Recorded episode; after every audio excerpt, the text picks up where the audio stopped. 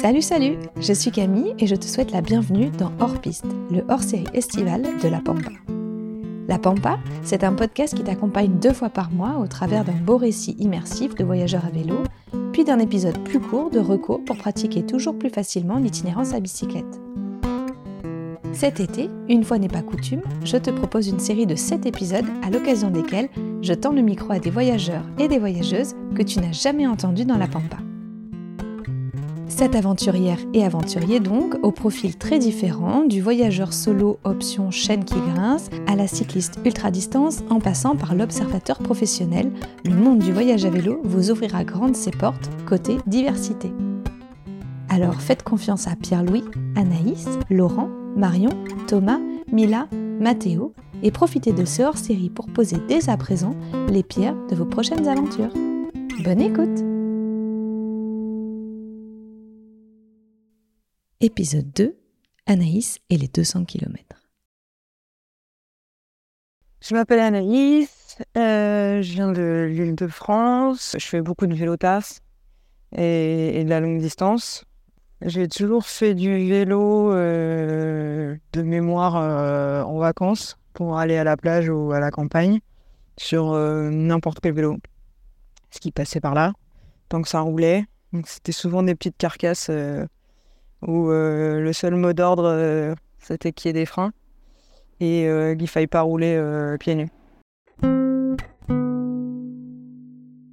Et il y a 4-5 ans, j'ai eu envie de rouler encore plus. j'ai découvert les Girls on Wheels et je suis allée rouler avec elles en m'achetant sur le bon coin un, vélo de route. Et c'est comme ça que ça a commencé. J'ai rencontré plein de, de belles personnes qui m'ont emmené faire des classiques challenge, et du coup, bah, j'ai allongé les distances jusqu'à faire 200. Et là, j'ai compris que j'aimais bien rouler longtemps.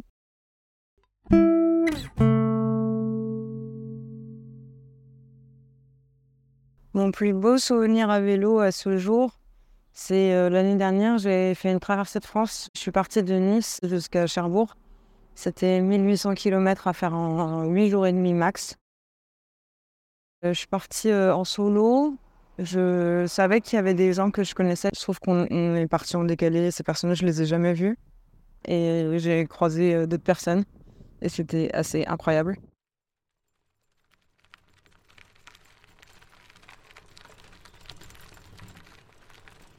Je fais les gorges du Verdon, les gorges de l'Ardèche. C'était incroyable. C'était incroyable. Et tous les jours, euh, je changeais de région. Et tous les jours, je me disais, mais, euh, mais c'est beaucoup trop beau ici. Mais, euh, mais waouh, c'était juste waouh. C'était un instant waouh, waouh, waouh. Hmm. C'était pas facile, c'était dur. C'était. Forcément, mentalement, je me disais, j'y arriverai jamais. Et physiquement, bah, c'était c'était de grosses journées, beaucoup de D+, j'avais jamais fait ça, jamais, jamais monté de col.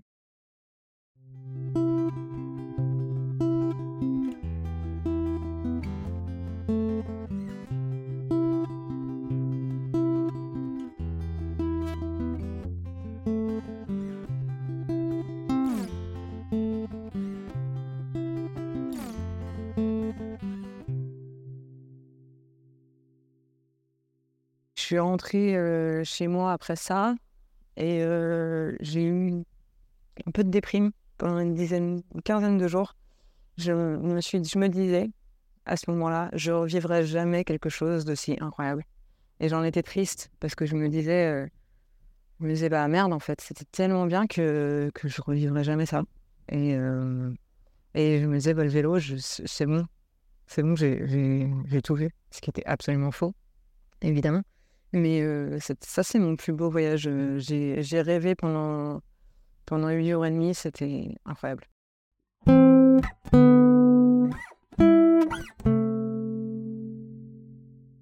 Le vélo, c'est un brise-glace.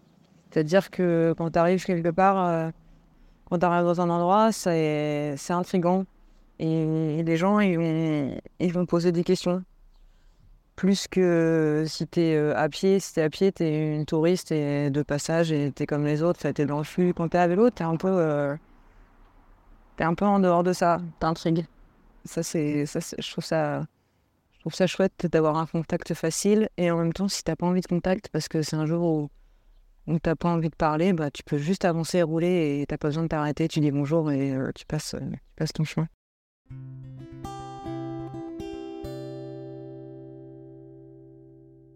Le prochain truc que j'aimerais bien faire, il y a deux choses. La première, c'est en Irlande. J'ai vécu euh, presque deux ans en Irlande et euh, dans le sud-ouest, euh, dans le Kerry, et j'ai adoré ça. J'ai adoré les gens là-bas. J'ai vraiment, vraiment adoré ce pays.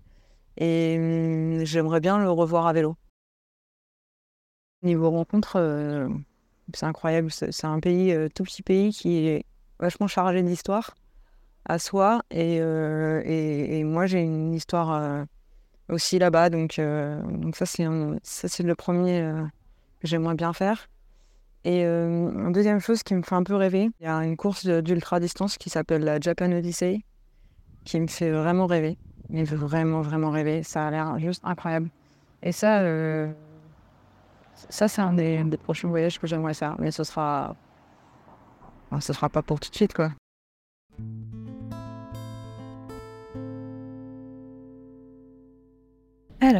Pour notre petit fil rouge de l'été, je vous rappelle la question de Pierre-Louis. Bonjour Anaïs.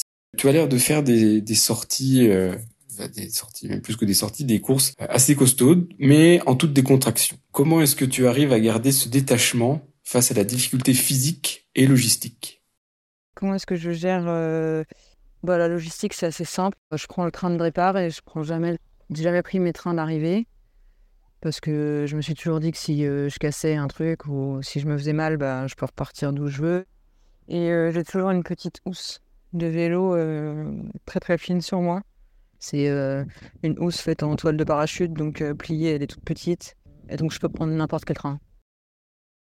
Pour les contraintes physiques, la seule contrainte que je me pose vraiment, c'est la nourriture et l'hydratation. Quand je suis fatiguée, j'ai plus d'appétit.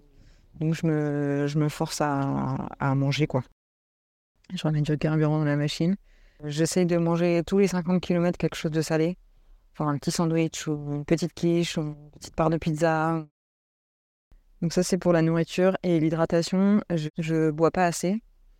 Euh, et du coup je me tape souvent des migraines. Donc euh, là ce que j'ai fait dernièrement et ça marche plutôt pas mal. Euh, j'ai mis un petit rappel sur GPS qui me dit tous les quarts d'heure bois. Donc tous les quarts d'heure, je, je, si j'ai pas fait naturellement, si pas naturellement bu, euh, euh, je bois quelques gorgées. Et je sais que si j'ai ces deux bases-là de alimentation et, hydratation, bah, le reste en fait ça, ça se fait assez facilement.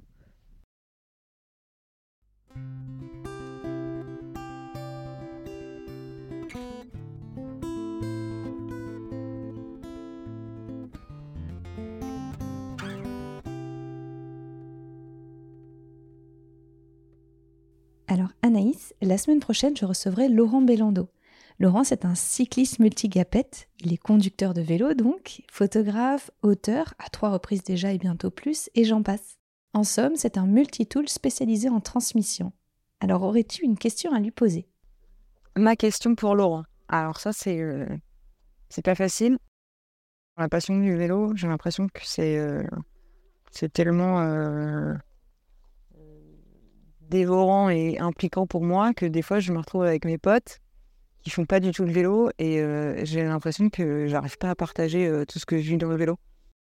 Laurent, il a plein de passions, euh, photo, vélo, et, je me demandais est-ce qu'il il arrive à, à, sortir de ses passions pour, pour être dans la vie avec des gens qui ne sont pas passionnés par la photo et le vélo? Si lui, il arrivait à, à faire une dissociation de ces, choses-là de cette manière.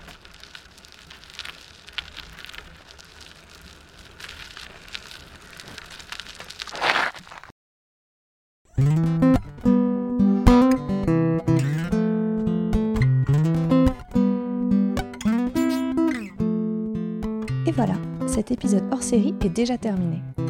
Merci beaucoup Anaïs de t'être prêtée au jeu de ce hors-série.